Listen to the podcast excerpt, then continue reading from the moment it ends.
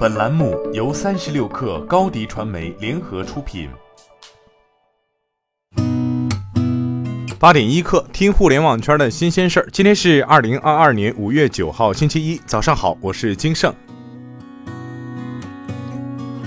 三十六氪获悉，香港公司注册处网站显示，字节跳动香港有限公司已更名为抖音集团香港有限公司，生效时间为二零二二年五月六号。此外，字节跳动旗下其他数个公司也陆续更名为抖音。据天眼查，字节跳动有限公司更名为抖音有限公司。四月二十五号，字节跳动任命了新的首席财务官，将由世达国际律师事务所高级合伙人高准担任。这些接连的举动被认为，该公司正重新考虑将抖音等国内业务独立作为抖音集团赴港上市。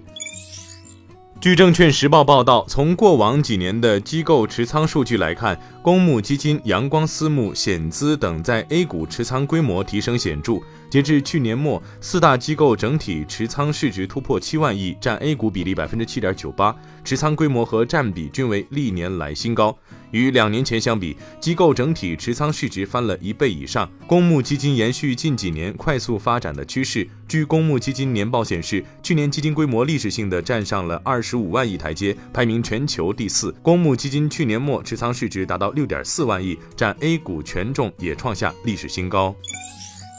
从估值来看，目前毛指数市盈率二十五点三一倍，近两年最低市盈率二十四点八二倍；宁组合最新市盈率五十五点八四倍，近两年最低市盈率五十三点六九倍。两者当前估值都十分逼近阶段低位，看似毛指数估值更低，实际上毛指数当前市盈率较近两年平均市盈率折价百分之二十左右，宁组合折价近百分之四十，更为接近过去两年均值。如果将时间拉长来看，过去十年毛指数平均市盈率十九点二四倍，宁组合六十倍，前者当前估值超过历史均值三成，后者低于均值。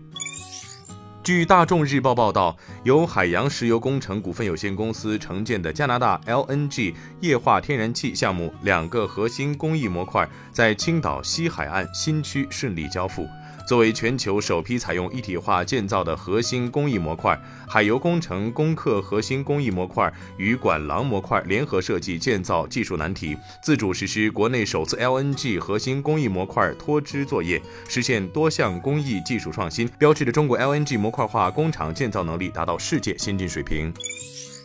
据第一财经报道，特斯拉预计可能在五月中旬左右将产能提升至疫情前的水平，但未透露具体产量目标。特斯拉全球副总裁陶林表示：“我们对中国的发展充满信心，相信疫情只是短暂的一次测验和挑战。我们从复工的过程当中也看到了各界应对挑战的能力，相信生产很快就可以恢复正常。”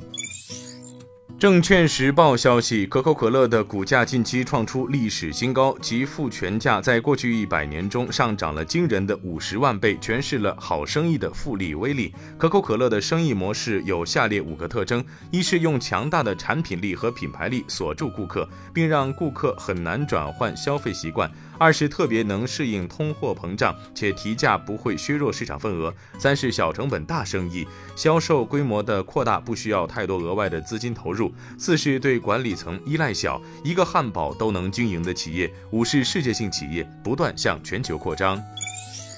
据中新网报道，北京时间七号，切尔西官方宣布，俱乐部已经接受伯利财团的收购报价，后者将以二十五亿英镑的价格从阿布手中收购切尔西全部股份。此外，伯利财团还许诺追加十七点五亿投资，用于升级俱乐部的基础设施。目前双方已经签署协议，收购计划将递交给英国政府和英超联盟，等待最后审核通过。切尔西有望在五月三十一号之前完成易主程序。今天咱们就先聊到这儿，我是金盛八点一刻，咱们明天见。